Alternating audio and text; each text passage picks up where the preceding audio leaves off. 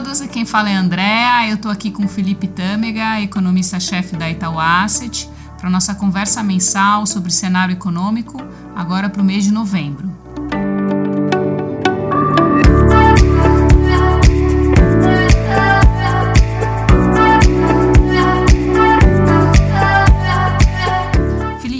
Acho que o foco principal dos interesses aí desse mês é, vai ser a trajetória esperada da política monetária depois da reunião do Copom da semana passada. Mas para chegarmos lá, eu queria dar um pouquinho mais de contexto na discussão e entender como é que está a sua visão sobre o cenário externo.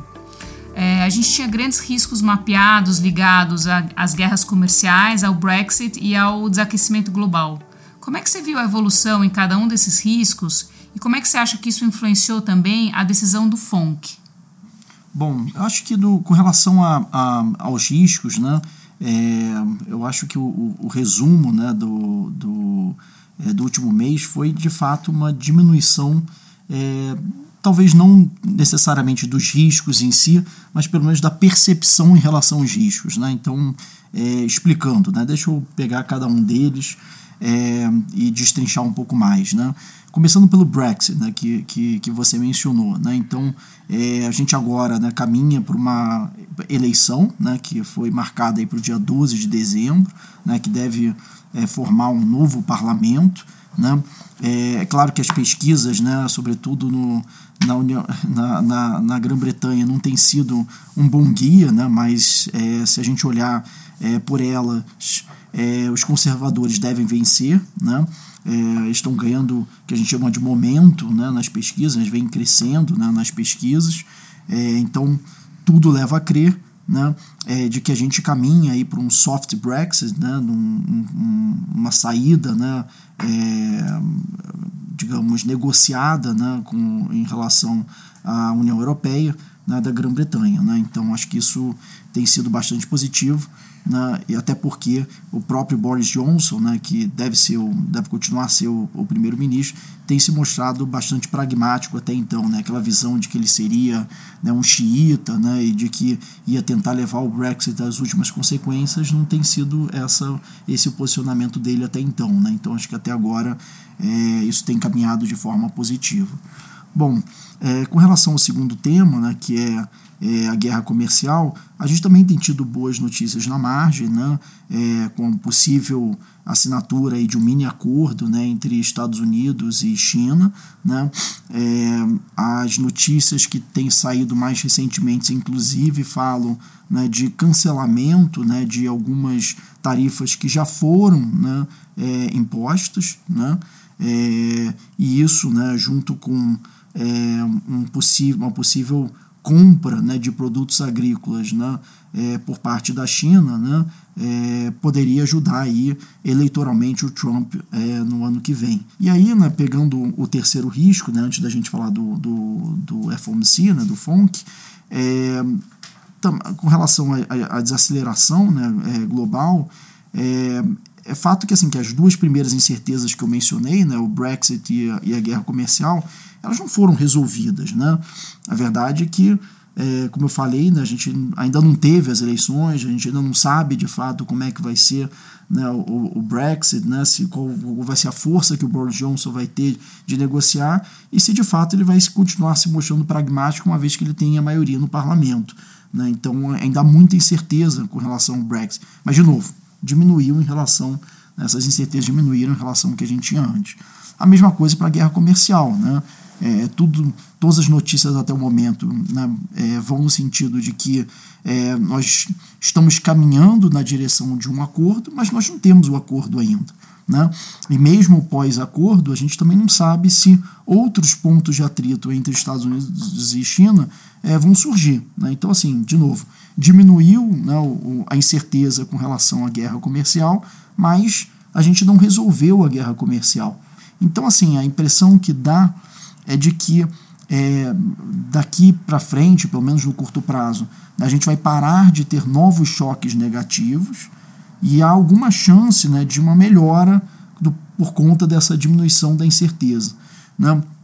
De qualquer maneira, né, a gente tem mencionado bastante aqui né, essa dicotomia né, entre é, a parte de serviços e a parte de indústria né, do PIB, né, onde é, por conta né, é, desses efeitos combinados aí das incertezas globais, é, a parte de in, industrial né, ela, ela desacelerou bastante em quase todos os países né, no mundo enquanto a parte de serviços né, do PIB ela se mostrou muito mais resiliente. Né? É, e aí é, o que explica essa resiliência do, do, da parte de serviços tem sido o mix aí de estímulos monetário e fiscal. Né? Todos os países né, é, ao redor do mundo têm feito algum tipo de estímulo ou do ponto de vista monetário ou do ponto de vista fiscal, em alguns casos dos dois, né, nos, nos dois vetores. É, isso tem efeitos né, para, para as decisões de políticas, né, sejam fiscal ou monetária. Né? Por quê? Porque muitos desses estímulos que foram dados lá atrás, eles operam com defasagens, né, então eles ainda vão bater sobre a economia, né, é, e aí por conta disso né, e como o risco de recessão diminui, diminui também na margem a necessidade de novos estímulos. Né? É, então, assim, o, o FOMC é, é, é, talvez o melhor exemplo disso. Né? É, por quê? Porque a verdade é que, diferentemente de outros lugares, né, é, o PIB né, como um todo nos Estados Unidos desacelerou muito menos né, é, do que, por exemplo, na Europa. Uhum. Né? É, então, o, o, isso, isso faz né, com que a cautela por parte do, do, do, do FONC seja ainda maior. Né? É, até porque, né, é, lembrando aí que é, as quedas de juros né, que foram implementadas até agora, né, elas foram implementadas de maneira preventiva. Né? Então, exatamente é, e, e, por conta né, e em resposta à guerra comercial. Né? Então não é que a gente tenha visto uma grande desaceleração da atividade e aí né, o Fed foi lá e, e diminuiu é, é, é, juros né, para conter né, a desaceleração do PIB. Não, foi antes de que isso acontecesse e por causa né, do, do aumento da incerteza né, que tinha como principal fonte a guerra comercial, o, o, o Fed começou antecipadamente a cair juros. Né? Então, a partir do momento que essa, esse risco de guerra comercial ele diminui, também né, a necessidade de novos estímulos né, é, diminui né, por parte uhum. do Fed, e com isso a gente tem uma cautela maior né, a partir de agora. Né? Então, acho que, é, em outras palavras, assim, a barra né, para você continuar cortando os juros a partir de agora, né, é, parece estar muito alta. Então, acho que a grande dificuldade né, e o grande desafio por parte do Fed agora vai ser dosar essas expectativas uhum. no mercado frente aos dados que, que sairão daqui para frente. Né. Entendi. Bom, legal. Então, assim, é, acho que dá para entender que a gente vai ter um, um cenário de crescimento mundial mais baixo, mas não, não recessivo, né? Melhorou um pouco essa, essa, Sim. essa expectativa. É, é, e, uma, e um movimento de política monetária nos Estados Unidos é, observando os dados, mas provavelmente sem muita surpresa, né? O movimento que eles fizeram acho que foi é, é, é bem recebido, né, pelo mercado. Esse, assim, parece um cenário global que não deveria tra trazer muitas preocupações aqui para o Bacen, é, mas a gente viu na última quarta o corte da Selic para 5%, né? E, e, no comunicado a gente viu também uma visão um pouco mais conservadora do que a gente estava esperando. Como é que você acha que o BC considerou o, o, o cenário internacional e quais foram os, os, fatores que você acha que ele considerou para a tomada de decisão da semana passada? Tá. É, bom, primeiro, só é, é, recapitular um pouco né, o que foi o comunicado no nosso entendimento. Né? É, acho que, primeiro, né, ele digamos, telegrafou né, já o próximo corte, né, é, que deve ser de, de, fato de 50 basis points, né, tal como agora, né, o que vai levar aí a taxa de juros para 4,5% no final desse ano. Tá? É, e ele coloca né, que movimentos adicionais né, de queda de juros seriam um passo é, provavelmente menor né, de, de 25 bases. Né? É, é isso que, o que está dito lá. Né? É, então, no nosso entender, já antecipando aqui é, números, né, é, a gente tem hoje como taxa terminal, ao invés de 3,75 como a gente tinha até é, até o cupom, né, até o mês passado, a gente mudou para 4,25. Né? É, e aí, assim, eu acho que o, o a lógica, né, é, só voltando talvez um pouco no nosso cenário, né, por que do que a gente tinha 3,75, né, acho que a gente chegou a falar bastante sobre isso aqui no, no passado, mas é, é importante recapitular, recapitular até para a gente entender né, o, o, o que o Banco Central está fazendo agora. É, o nosso entendimento né, de, de tamanho de ciclo ele era muito baseado no modelo do Banco Central, né, de que é, de fato havia uma melhora muito grande né, nos dados, né, é, nas projeções do Banco Central, tanto para 2020 quanto para 2021, que abriam a possibilidade de um ciclo muito mais longo.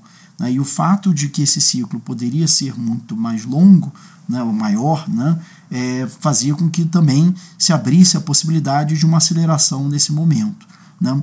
É, quando a gente olha as expectativas né, que foram publicadas pelo, pelo, é, pelo Copom, eles de fato vão, vão na linha de um ciclo que seria é, ali de, com uma taxa terminal de 3,75. Né, o que abriria né, no nosso DD espaço para você é, é, possivelmente ir mais, mais, mais rápido. É, isso, no entanto, não aconteceu. Né? A mensagem, né, como eu mencionei já é, anteriormente, né, foi no sentido de manter o passo apenas de 50 bases apenas para próximo e depois diminuir ainda mais né, o, o, passo do ciclo. Então foi a comunicação foi exatamente na direção contrária né, do que nós esperávamos frente ao que o modelo dele é, indicaria. Então por que, que tem esse distanciamento né, entre é, o que está sinalizado pelo modelo, né, o que foi sinalizado na comunicação. Né? Acho que aí entram também é, alguns aspectos que, é, que eu mencionei nos outros, é, é, é, em outros bancos centrais, como por exemplo no Fed, né? que é a história da defasagem da cautela. Né? Em um momento ele, ele fala de, de defasagens, né? ou seja, de que ele já deu né, um estímulo é, é, grande né, para a economia, afinal né, a taxa de juros já está em níveis bastante baixos, né, assim, a gente nunca viu esses níveis nominais aqui no, no, no Brasil, é, e uma certa cautela, né, não só, de novo, pelo, é, é, digamos, pelo aspecto prudencial né, de taxas baixas né, e, e, e entender esse novo mundo né, que está se abrindo aqui para a gente, né, mas também de, pela própria defasagem. Né, a cautela e defasagem elas se, elas se, se falam, né, se conversam. Né, é, porque, como você ainda tem esse estímulo todo batendo, talvez é, é, na, na, visão dele faça sentido ir um pouco mais devagar para ver o impacto disso sobre crédito, né, sobre atividade, né, e com isso é, ele entender melhor o tamanho do estímulo que ele de fato precisa, é, precisa operar. Né? É, dito isso, né, é, foi interessante também a mudança que ele fez no balanço de riscos. Né? Um dos motivos também pelo, pelo, pelo qual nós achávamos né, que essa, haveria a possibilidade de acelerar é que, no nosso entender, né, quando a gente olhava o balanço de riscos anterior, ou seja, do Copom anterior, né, o que ele mencionava como sendo balanço de risco, havia melhorado muito. Né, é, do ponto de vista externo, né, tem todos os fatores que eu acabei de mencionar, né, por mais que as incertezas globais não tenham sido resolvidas, elas diminuíram na margem, né, e do ponto de vista doméstico, né, o principal ponto que ele colocava ali era o risco de reformas. E nesse né, entre um Copom e outro, a gente teve a aprovação da reforma da Previdência, né, que foi um ponto muito importante aí do, do, do processo de consolidação fiscal que nós estamos começando. Né, a partir de agora, inclusive, nós temos toda. Né, isso não estava ainda no corpo anterior, mas agora nós temos a apresentação das novas reformas, né, com todas as incertezas né, do, do processo né, político né, que a gente vai viver a partir de agora. Mas isso também é, um, é, um, é, é a gente vê isso também nesse momento, não como uma incerteza, um aumento da incerteza, mas o contrário, né, né? porque mal bem existia uma, uma pergunta que qual é a agenda após reforma da Previdência, agora a gente tem agenda. A gente pode ou não né, aprová-la, né, em, em, que medida a gente aprova, isso vai ser importante. Né. Agora, o que foi interessante né, foi um novo risco que o Copom é, colocou no, no seu balanço, né, que tem a ver com a, com a atividade econômica. Né. É, ele fala é, num, primeiro momento, né, de que ele está um pouco mais confortável né, com a retomada da atividade, é, e aí, no, quando chega no balanço de riscos, ele também introduz né, a atividade como sendo, é, essa retomada da atividade como sendo um possível risco né, para a inflação né, no futuro. Né? Então, isso foi um elemento novo aí na, na, no balanço de riscos dele. É, esse é um ponto que acho que vale a pena a gente explorar um pouquinho mais, né? Porque é, o crescimento está dando já sinais de, de, de melhora e o, e o, Banco Central sinaliza aí já um pouco de eventual preocupação com alguma pressão inflacionária, mas a gente não está vendo dado corrente nenhum assim indicando nessa direção. É, qual, qual é a sua visão em relação a essa interpretação do Banco Central? É, eu acho que, é, de fato, até que isso, isso é, é uma pergunta bem interessante e importante aqui, até para a gente explicar o porquê do nosso 4,25, né? Porque o fato dele ter se prendido tanto à atividade econômica né, tão cedo, né, é, no momento em que a gente sabe que os dados econômicos vão melhorar bastante, né, nem que seja apenas pela, pelo efeito do FGTS, né, pela, uhum. pela liberação do FGTS, que deve levar a um quarto trimestre de, de atividade muito forte, né, é, e um primeiro trimestre também onde a atividade deve se manter relativamente forte, né, faz com que no, no curto prazo a gente não tenha muito é, é, elementos né, dentro da comunicação atual para continuar cortando muito além do 4,25. Né, porque quando a gente olha é, defasagens, a gente não vai saber tão cedo né, qual o efeito da política monetária é, passada. Né, é, quando a gente olha a história toda de, de cautela, né, seja por razões prudenciais, né, pelo, pelo fato de a gente estar tá vivendo níveis de juros muito baixos, né, a gente também não vai saber tão cedo, né, porque são um, talvez uma mudança mais estrutural, né, então isso também não vai mudar muito. E atividade, que é o elemento de pressão, por mais que a gente não vá ver né, no nosso, no nosso é, é no nosso entender qualquer pressão sobre preços no curto prazo, vou dizer nem no médio prazo, né, é, a atividade vai acelerar. Né? Então, de certa maneira, né, se ele tem medo disso já hoje, né, é, ele vai ter um medo ainda maior daqui a, daqui a um tempo. Né? Então, é, os elementos né, de comunicação aos quais ele está se apegando hoje mostram, né, de certa maneira, uma vontade né, de cortar o ciclo, né, é, esse ciclo de, de queda, antes do que o modelo dele de fato está mostrando. Né? Então, assim, é, é, dito isso, né, e aí agora respondendo mais diretamente a sua pergunta, né, é, a gente não vê qualquer pressão inflacionária pelo lado da demanda, ou seja, atividade forte não vai trazer qualquer pressão inflacionária no curto prazo, nem no médio prazo. Tá? Assim, o, o crescimento é, que a gente projeta para o ano que vem, tá? que está acima do, do crescimento aí do, do mercado, né? quando a gente olha ali no, no crescimento tri a tri, né? que é o, no trimestral, que é o que interessa, ele dá por volta, na, vai ser na média assim, no ano que vem de algo como 0,6, né? que vai ser levemente acima do nosso PIB potencial, se a gente está falando de um crescimento anualizado de 2,4, né? por um crescimento de é, de PIB potencial de 2,1, ou seja, não, não, é isso que vai trazer pressão inflacionária, até porque o hiato é muito grande, né, ou seja, a ociosidade no país é muito grande. Né, acho que isso pode ser visto não só pelo PIB, né, que é o, o, o principal indicador, mas sob qualquer outra ótica né, de atividade que a gente olhe, se a gente olhar o desemprego, né, o nível do desemprego, né, a NUSE, né, o nível de utilização da capacidade instalada na indústria, né, assim, todos os indicadores de atividade mostram uma ociosidade hoje muito grande. Né? Então a gente acha que o crescimento, né, mesmo que ele, ele acelere, mesmo que acelere acima né, do que nós estamos esperando, né, ainda assim é, a gente tem um longo período até né, diminuir né, essa, essa ociosidade, né, ou zerar essa ociosidade, a ponto de de fato começar a gerar pressão de preços. Tá legal. Então, assim, só para a gente fechar, como as expectativas mudaram, você já antecipou aqui a mudança da previsão para Selic, é, eu acho que faz sentido a gente dar uma revisada ali de como é que como é que está a nossa projeção para Selic, que você já falou, né? Saindo ali do 13,75 para o 4,25, é, do crescimento e do câmbio. Tá. É, então a gente tem é, de inflação, né, a gente fica com uma inflação que vai ficar relativamente parada tá, em 2019, 2020, tá 3,4, 3,5 é, o PIB, né, aí de fato se acelera, né, então ele fecha esse ano em 1,1, e aí muito por conta desse último trimestre aí que vai, né, que eu mencionei né, do FGTS, né, que vai ajudar uhum. bastante esse ano, e aí também ajuda no, no que a gente chama de carrego estatístico né, para o ano que vem, quando deve crescer ali por volta de 2,7%. Tá? É, eu ainda acho que o, o viés está para cima, tá? É, esse ajuste de, de 3, né, que era o que a gente tinha antes, para 2,7 né, agora, né, do, do PIB do ano que vem, é, ele tem muito a ver com a Selic mais alta, né, que a gente agora tem no nosso cenário, né, ao invés de 3,75 a gente tem 4,25 que eu já, já havia mencionado, né, e aí isso causa né, um, um, um pouco de é, menos de PIB.